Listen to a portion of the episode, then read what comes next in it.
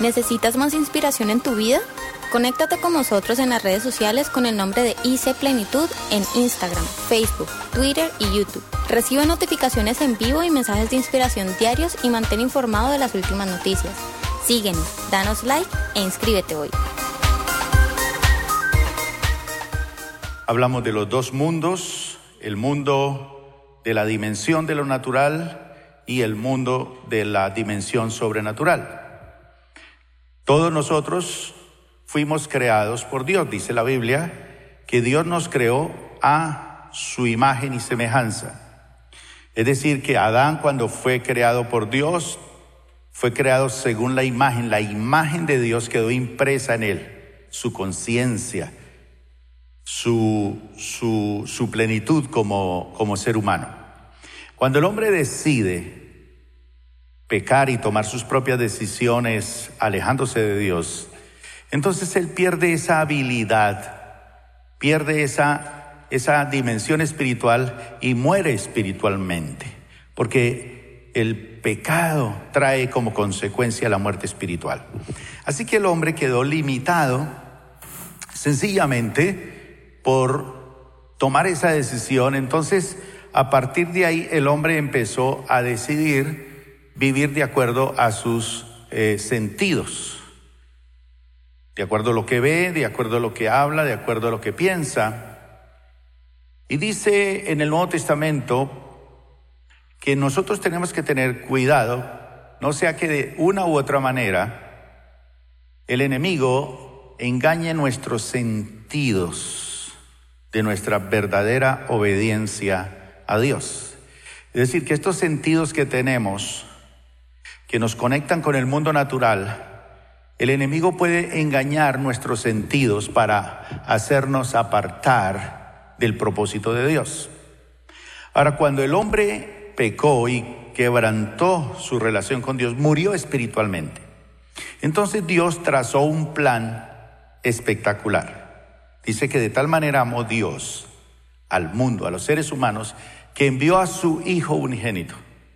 Y Él vino Dios mismo se hace hombre, se encarna, pero Él no puede llegar a este mundo como llegamos usted y yo, es decir, como fruto de una relación sexual entre un hombre y una mujer. Porque en el momento que un hombre y una mujer se unen, los dos se funden en un solo ser, y llega una nueva criatura al mundo, esa nueva criatura que llega al mundo llega muerto espiritualmente, muerto espiritualmente, es decir, está desconectado con el ámbito espiritual. Y él tiene que llegar un momento en que tiene que tomar su decisión. Por ejemplo, estos niños están haciendo un proceso desde chiquitos. Dice la Biblia, instruye al niño en su camino y él, aunque sea viejo, nunca se olvidará del el Señor. Es decir, que esta experiencia que estos niños están teniendo jamás la van a olvidar. Ellos pasarán su etapa de crisis en su adolescencia, su juventud, su época de ir a la universidad, tendrán sus crisis de fe. Pero la palabra que fue sembrada, esa palabra hay que creer que va a producir resultados. Así que cuando ellos tengan su crisis de fe, ellos van a tomar sus propias decisiones y tienen que decidir por sí mismos, necesito al Señor, lo recibo como mi Señor y Salvador y voy a vivir conforme al propósito que Dios tiene. Pero mientras el ser humano nace, ya nace muerto, limitado a un mundo donde hay dolor, desesperación, soledad, etcétera. En estos días estaba leyendo un artículo acerca de un hombre, un periodista muy famoso, que él es gay.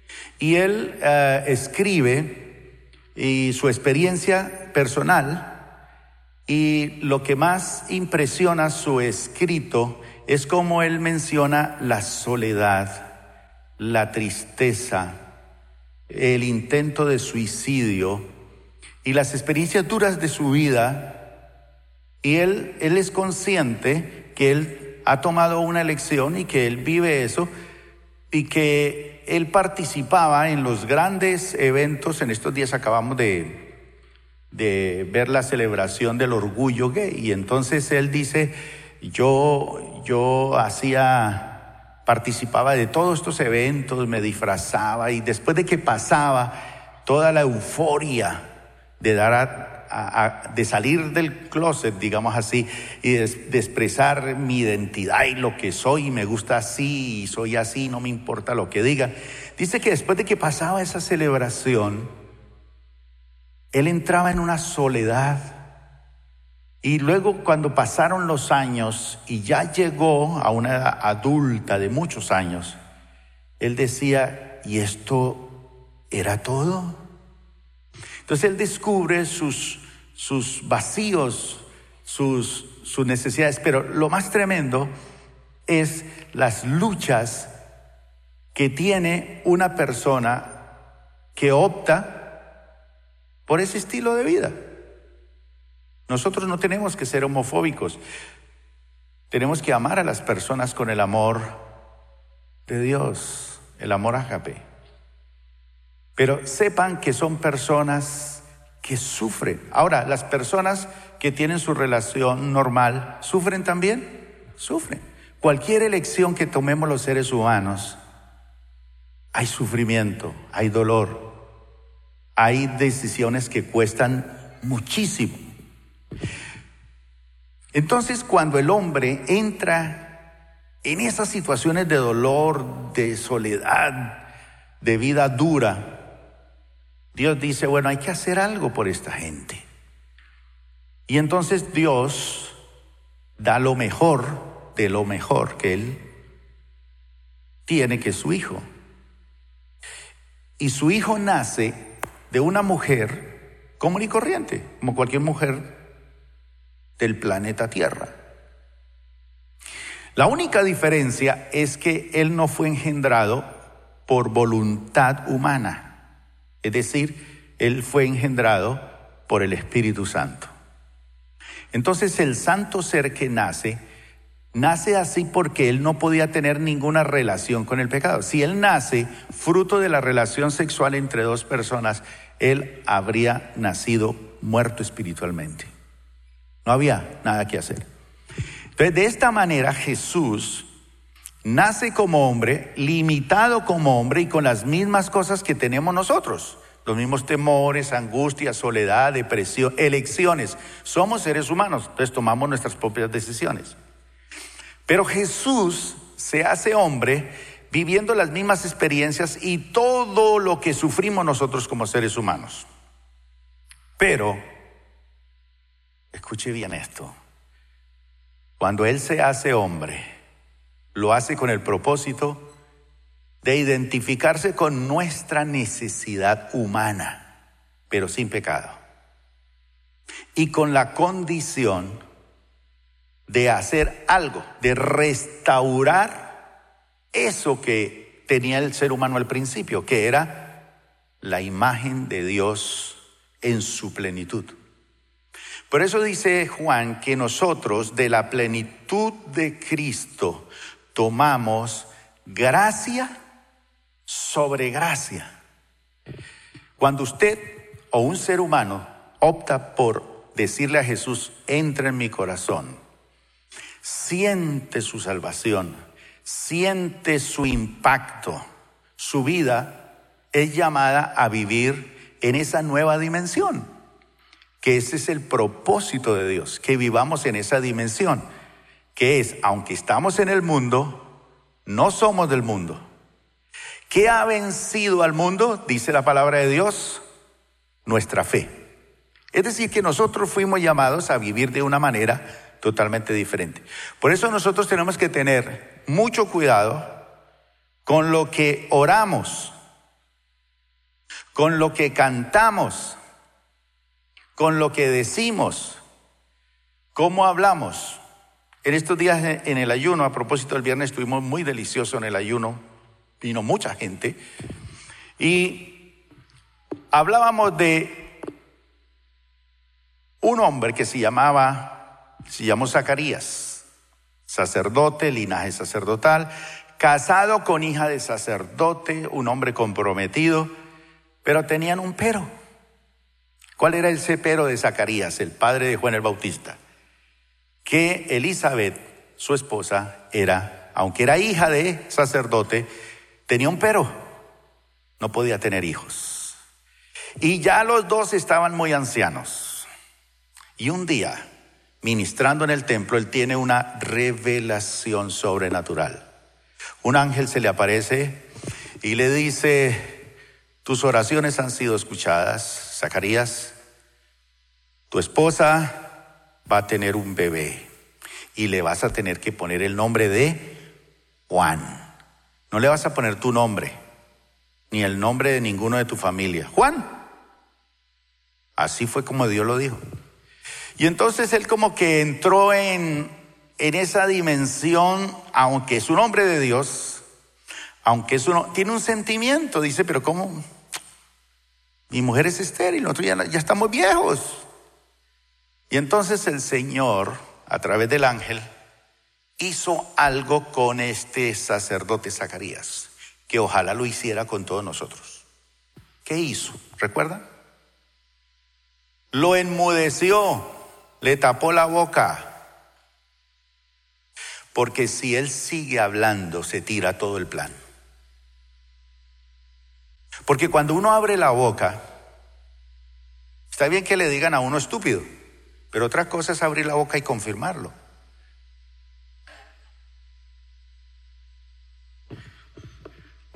Por eso la palabra del Señor es tan clara, que nosotros podemos bla, bla, bla, y hablar y conceptuar sobre la vida, sobre la existencia, sobre lo espiritual, sobre lo material, sobre Dios, creo, no creo, etc.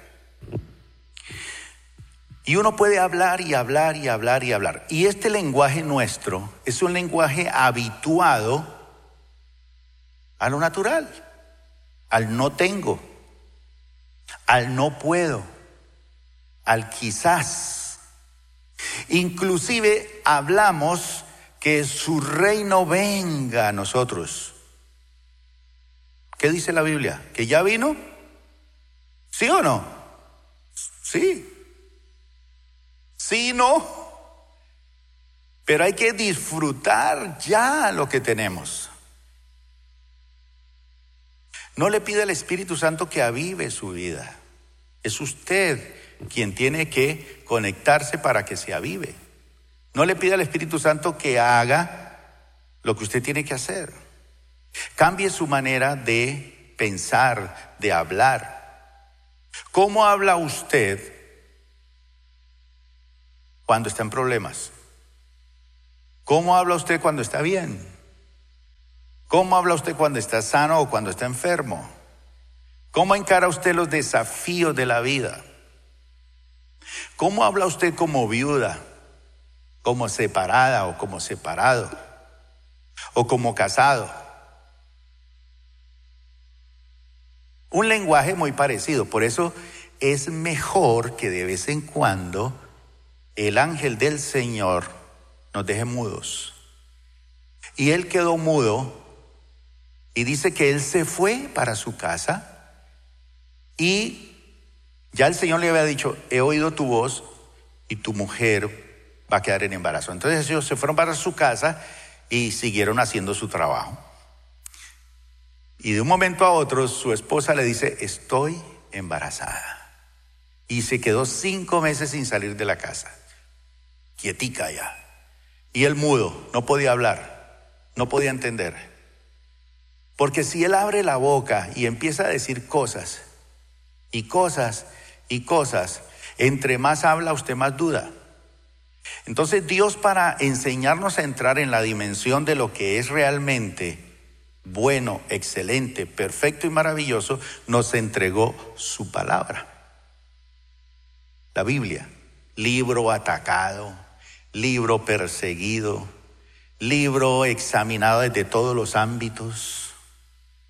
Algunos han optado, por ejemplo, mm, quitarle todo lo sobrenatural de la Biblia. Le quitaron todo lo milagroso.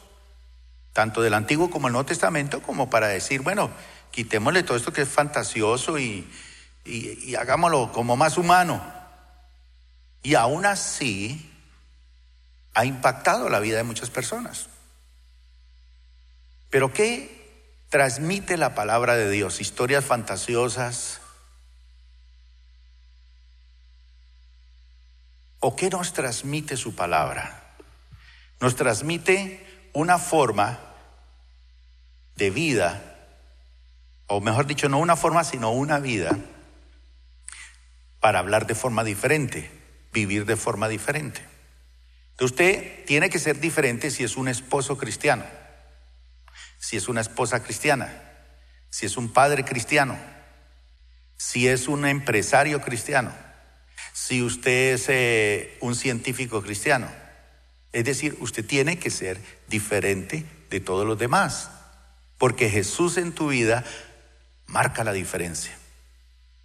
Entonces, cuando Jesús se hace hombre, vive nuestra propia experiencia y, obviamente, yo me imagino que él cuando trató de clavar una puntilla, aprendiendo a ser carpintero como su padre, ¿se habrá machucado el dedo alguna vez? ¿Le dolería? Claro que sí, porque cuando metieron esos clavos tuvo que doler. Cuando lo golpearon tuvo que doler. Él vivió como hombre. La única diferencia es que él nunca se dejó llevar hacia el mundo natural, aunque Satanás utilizó todo su poder. En una ocasión le dijo, mire, convierta las piedras en pan. ¿Y él qué dijo? ¿Él lo podía hacer? Seguro que sí. Él podía haber convertido una piedra de esas y una grande en pan, delicioso. Pero él dijo no. No solamente de pan vivirá el hombre, sino de toda palabra que sale de la boca de Dios. Y luego Satanás vuelve y lo ataca y le dice, si postrado me adoras, te daré todo lo que en esa iglesia plenitud quieren. Los reinos del mundo, plata, apartamentos, casas, mujeres, negocios, etc. ¿Y Jesús qué dijo?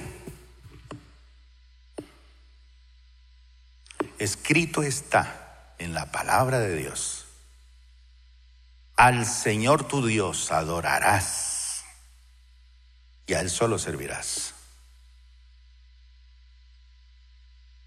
Cuando le dijo, tírate, voy a mandar los ángeles, está escrito que no te va a pasar nada.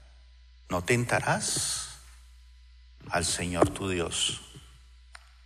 Entonces Él utiliza la palabra de Dios siempre en todo lo que él hace, dice, yo, yo hago lo que veo hacer a mi padre. Yo les transmito a ustedes las palabras de mi padre. Yo quiero transmitirles a ustedes una forma de vivir diferente. Ahora, ¿cuántos de ustedes creen en extraterrestres? Levante la mano. Uno, dos. ¿Cuánto les gustaría pensar, por ejemplo, que hay otros mundos con habitantes y cosas? ¿Sí? hay muchas cosas, ¿cierto? Bien. Si, si todos los habitantes del mundo, todos los seres humanos que han vivido en la historia de la humanidad, y todos morimos y somos salvos y llegamos a la presencia de Dios, faltaría gente para que nos encargaran unas galaxias que para ir de una galaxia de un extremo al otro extremo son más o menos unos mil, mil quinientos años a la velocidad de la luz para recorrer hasta el otro lado. Entonces, habría como para que cada uno de nosotros tuviéramos un puñado de galaxias para jugar.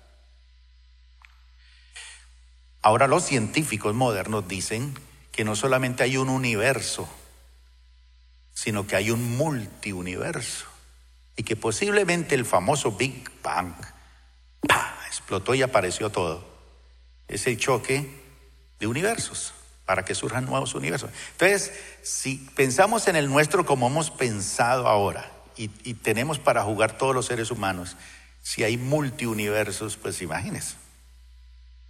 Va a tener usted con qué jugar más que el niño con un baldecito de arena en la orilla del mar. Pero olvidémonos de eso. ¿Cómo se imaginaría usted esos seres de otros mundos? ¿Más inteligentes que usted? ¿Menos inteligentes? No sabemos. Pero lo que sí sabemos es que usted y yo somos sumamente inteligentes. Dios nos ha dado una sabiduría impresionante. Pero aún pese a nuestras limitaciones como humanos, el Señor nos ha enseñado una forma de entrar a vivir lo sobrehumano. Y eso a veces es muy difícil para nosotros. Pero bien, vamos a leer un pasaje de la Biblia que se encuentra en el Nuevo Testamento y que quedamos de, de verlo la semana anterior, donde decíamos, o íbamos a mencionar la historia de Lázaro. Lázaro era un íntimo amigo del Señor Jesús. Y como íntimo amigo del Señor Jesús, él siempre que iba a Jerusalén se pegaba la rodadita hasta ese, esa población, Betania. Y siempre que iba a Jerusalén le gustaba irse a Betania porque era su casa, se sentía en familia, eran sus amigos. Ahí estaba Marta, estaba María, estaba Lázaro, cada una de estas mujeres tenía su, su estilo de, vivir la vida. Por ejemplo, a Marta, ¿qué le gustaba? Hacer, hacer oficio. Mujeres, levanten la mano a las que les gusta hacer oficio. Yo veía a mi nietecita llegar aquí con un trapeador y, un, y una escobita hacer aseo de la iglesia, porque veía a la mamá. Y entonces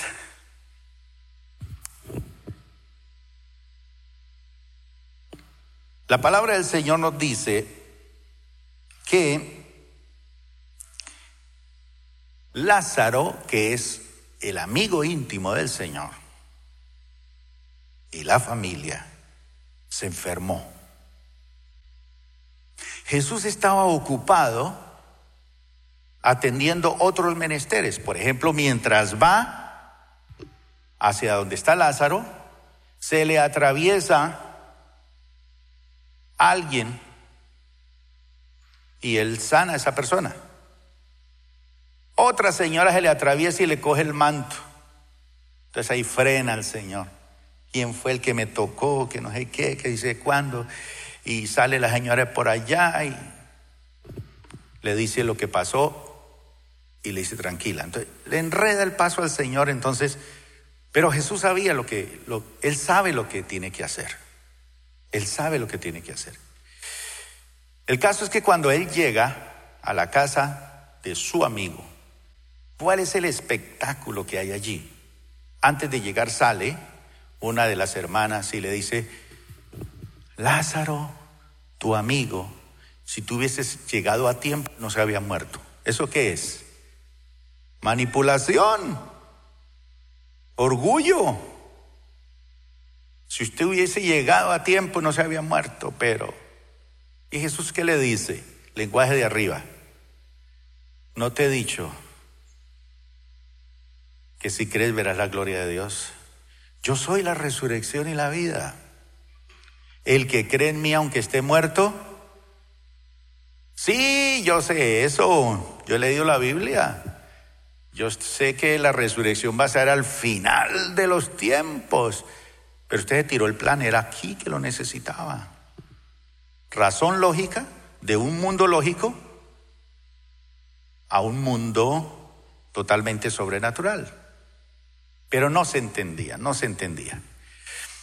Entonces dice la palabra del Señor que el razonamiento que todos tenemos aquí es un enemigo de la fe. Es un enemigo de la fe. Y aprender a caminar en lo sobrenatural es algo que sin lugar a duda es uno de los propósitos más importantes de Dios para nosotros en este tiempo. Por eso ojo con lo que cantamos, ojo con lo que oramos y ojo con lo que hablamos.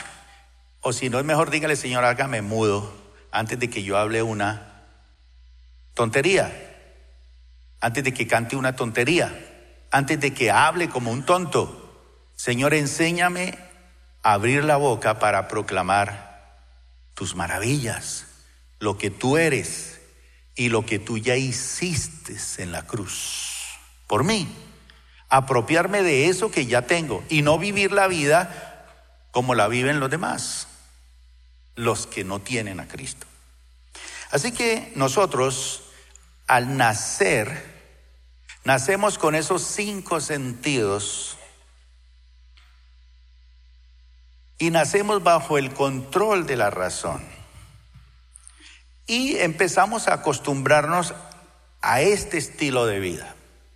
Lo que veo, lo que toco, uno va experimentando poco a poco, así va aprendiendo.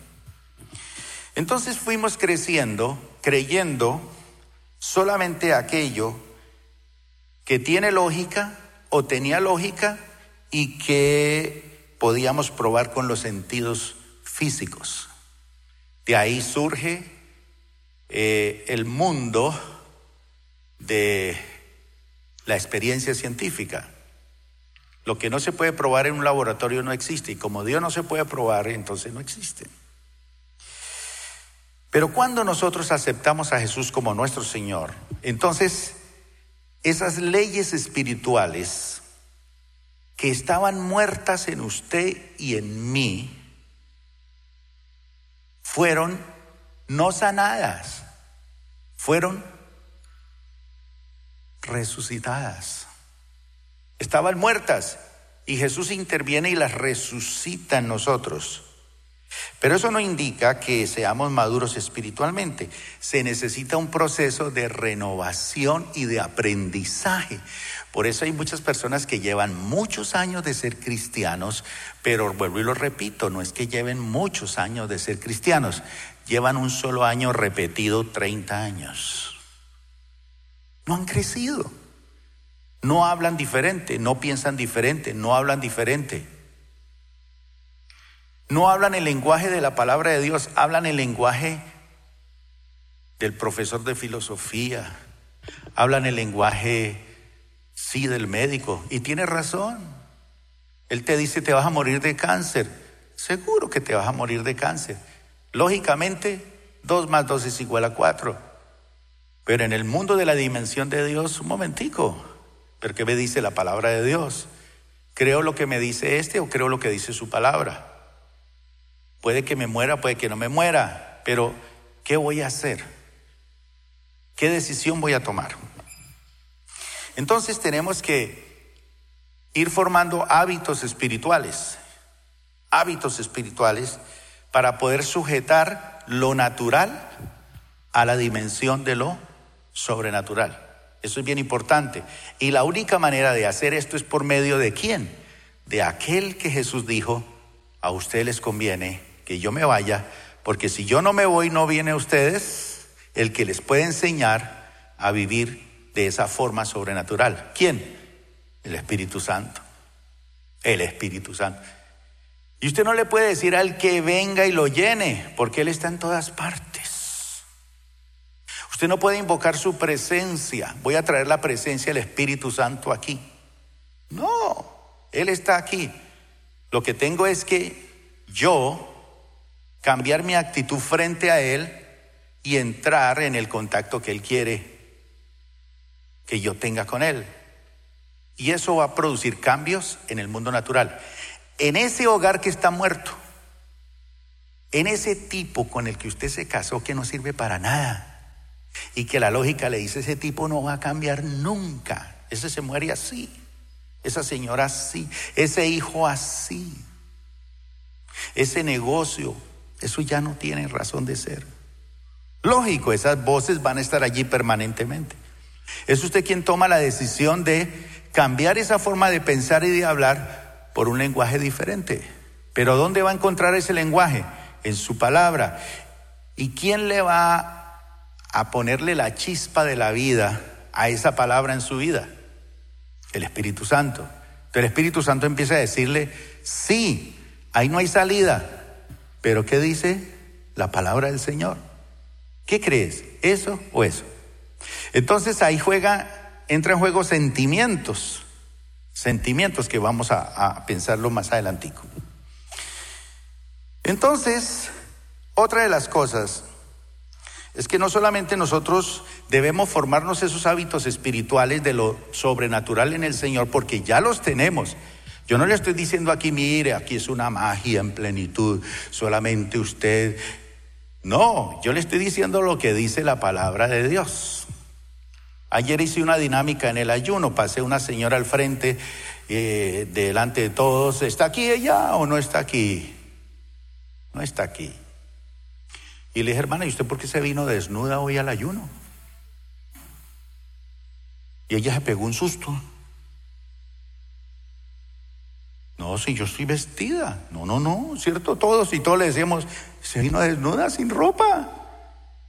Está loca. Y al, y al rato estaba diciendo, pues sí, yo realmente reconozco que estoy desnuda. Y el Señor quiere que yo viva desnuda delante de Dios. Entonces se fue por otro lado. Pero al final ella aceptó que estaba desnuda. Y entonces fue una máquina la que se levantó por la mañana, se estiró, se bañó, desayunó, se dijo, bueno, me voy a poner esta blusa, este pantalón, estos zapatos, porque voy para la iglesia. Pero cuando llega ella dice y siente que todos le, le, dijimos, que todos le dijimos que, que estaba desnuda y ella creyó al final que sí. Tan fácil, tan fácil. Y luego puse a hablar a otras personas y hablaban un lenguaje totalmente deprimente, deprimente. Y yo decía, Señor, si estas personas que están aquí, solamente estas, aprenden a cambiar ese lenguaje y su manera de pensar van a cambiar su manera de vivir. Y queremos ser cristianos. ¿Sabe que en estos últimos días yo le estaba diciendo al Señor, Señor, yo quiero, yo quisiera que tú me volvieras otra vez 40 años atrás para volver a empezar. Y haría las cosas mejor. Pero ya los años van pasando y el Señor dice, no, tiene que venir gente nueva. Pero por lo menos el vino entre más viejo es, es mejor. ¿Quiénes han probado vino? Levante la mano. Ah, bueno. Entonces no solamente hay que habituarnos y pasar por un proceso de aprendizaje, sino que uno de los problemas es que nosotros queremos pasar las cosas espirituales por el filtro del razonamiento lógico. Fíjese que a veces testifica la gente, hermano, yo no entiendo cómo es que el Señor me dio tal cosa. Yo no entiendo. Ustedes quieren pasar todo por el razonamiento lógico. Yo no entiendo cómo es que yo pude caminar sobre las aguas. Mira al esposo y dice, yo no sé cómo pude engañar a este tipo. Y se casó conmigo.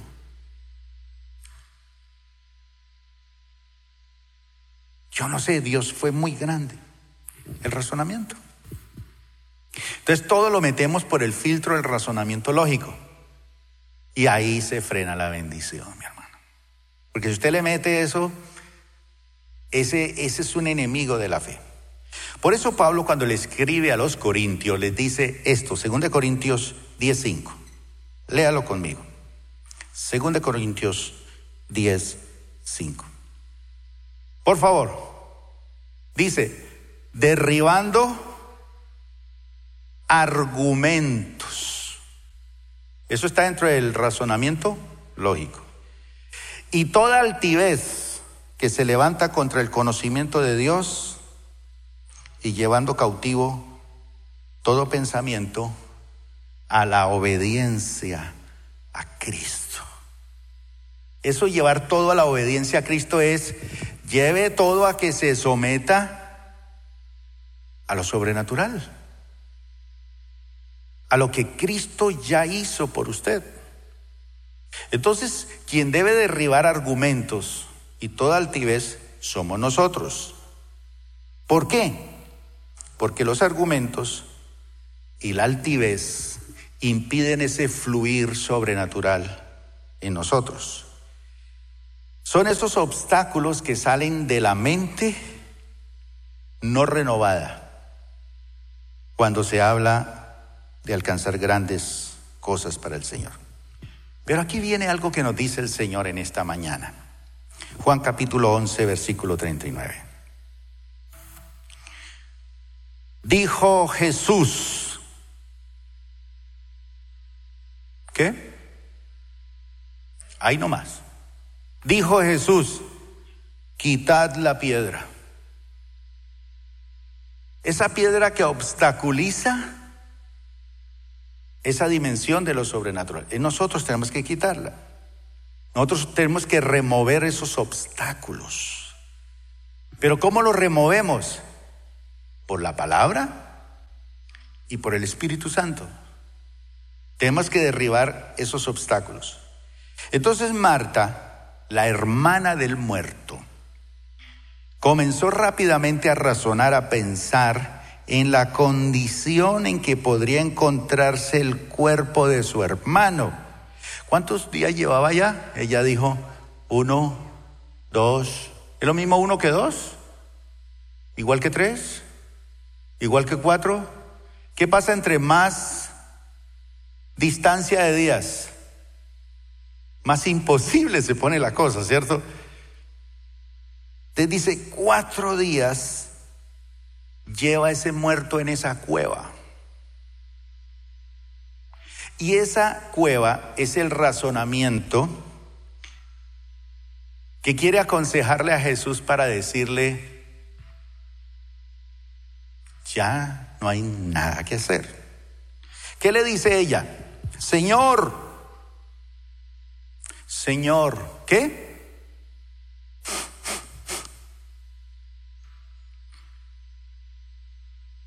¿Alguna vez usted ha olido alguna carne mortecina? ¿Algo mortecino? ¿Una rata muerta? ¿Se ha quitado la media, el zapato alguna vez eh, de los pies? Señor, ¿qué le dijo? Y he de, ya, porque es que es de cuatro días. Jesús le dice, Juan 11:40. Señor le dice, ¿no te he dicho que si crees, verás? Hay que creer para ver lo sobrenatural. No hay que esperar ver para creer. Pero para eso tenemos que aflojar nuestro orgullo y nuestra soberbia. Porque eso así, así no. Tenemos que aceptar que que las cosas son como el Señor dice. Entonces, Jesús le dice, no te he dicho que si crees, verás la gloria de Dios. Jesús no está viendo un muerto. Marta sí está viendo un muerto. Jesús está viendo un amigo. Cuando nosotros le metemos razonamiento a las cosas de la vida, lo que vemos es muertos. Pero cuando Jesús aparece en nosotros dice, no, Él es mi amigo. Recuerdo una vez que viajé a, Puerto Rico, donde un evangelista muy famoso, y es un evangelista, era un evangelista porque ya partió al Señor, y este hombre era muy especial y, y ser amigo de él era muy difícil por su... Y entonces yo tenía como temor de decirle algo a él que yo quería.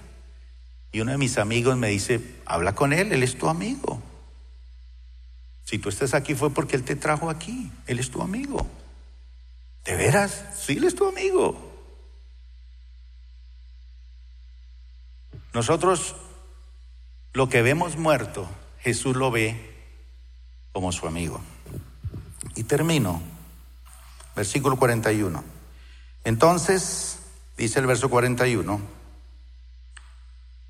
quitaron la piedra de donde había sido puesto el muerto. Ahora, si Jesús sana a Lázaro, ¿habría sido maravilloso? ¿Qué dicen ustedes? Cuando Jesús sana a una persona es maravilloso. Lo sana de un cáncer, un sida, etc. Jesús puede hacer mucho sanando a, un, a una persona enferma, pero a él le gusta hacer más. Por eso a él le gusta resucitar. Porque cuando se resucita, él hace más. No espere usted en la dimensión sobrenatural que el Señor solamente quiere sanarle sus finanzas, sanarle su relación. Él quiere hacer más que una sanidad. Él quiere resucitar, volverle a dar vida. Tremendo.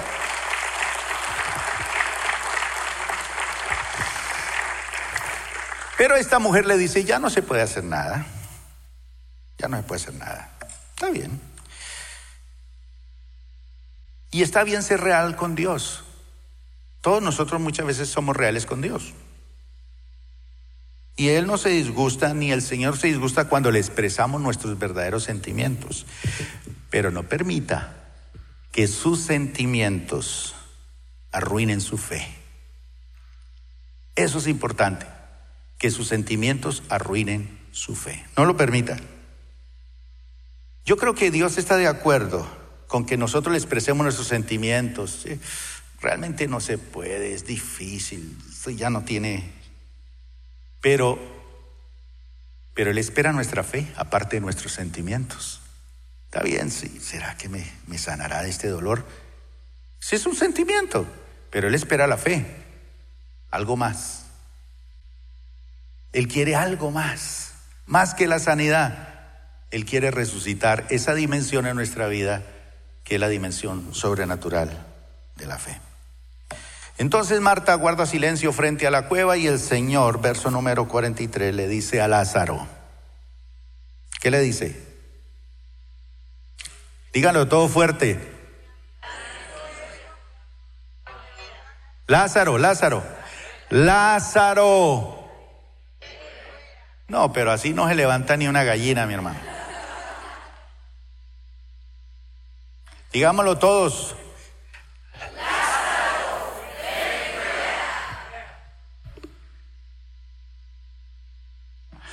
¿Y qué pasó? Pobre Lázaro sale así, todo amarrado. Él da la vida, pero le dice a sus discípulos, desátenlo. Jesús da la resurrección y nosotros nos toca hacer la, la labor sucia, ¿no? Desatar. Digámoslo otra vez.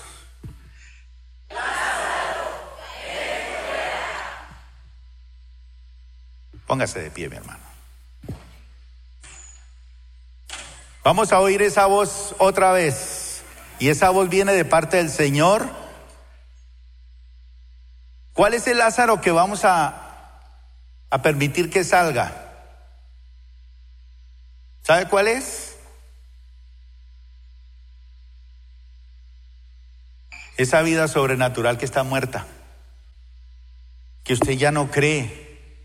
Sí, pueden ser sentimientos, pero el Señor quiere más que, usted le exprese sus sentimientos. Señor, esto está quebrado, esto aquí no hay nada, no hay salida. Está bien, es su sentimiento. Ahora, muéstreme la fe. Repitámoslo todo fuerte. Lázaro.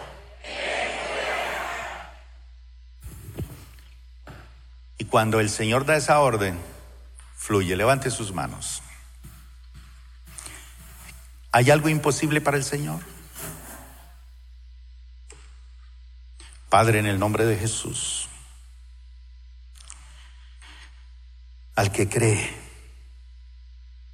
todo le es posible. No al que razone cómo lo hará Dios. Señor, tú deseas que no nos limitemos por nuestro razonamiento lógico, que aprendamos a vivir en lo sobrenatural. No podemos caminar por la vida dominados por las limitaciones de lo lógico. Dígale, Señor, ahora entiendo que solamente a través de la palabra de Dios podemos formarnos una mentalidad de milagros. Gracias por acompañarnos el día de hoy. Nosotros creemos que Dios quiere hacer más cosas para ti y a través de ti, y nos encantaría saberlo. Si has sido impactado por este ministerio, compártelo a nuestro correo electrónico info.plenitud.org. Otra vez muchas gracias por acompañarnos y esperamos que este mensaje sea de bendición para ti.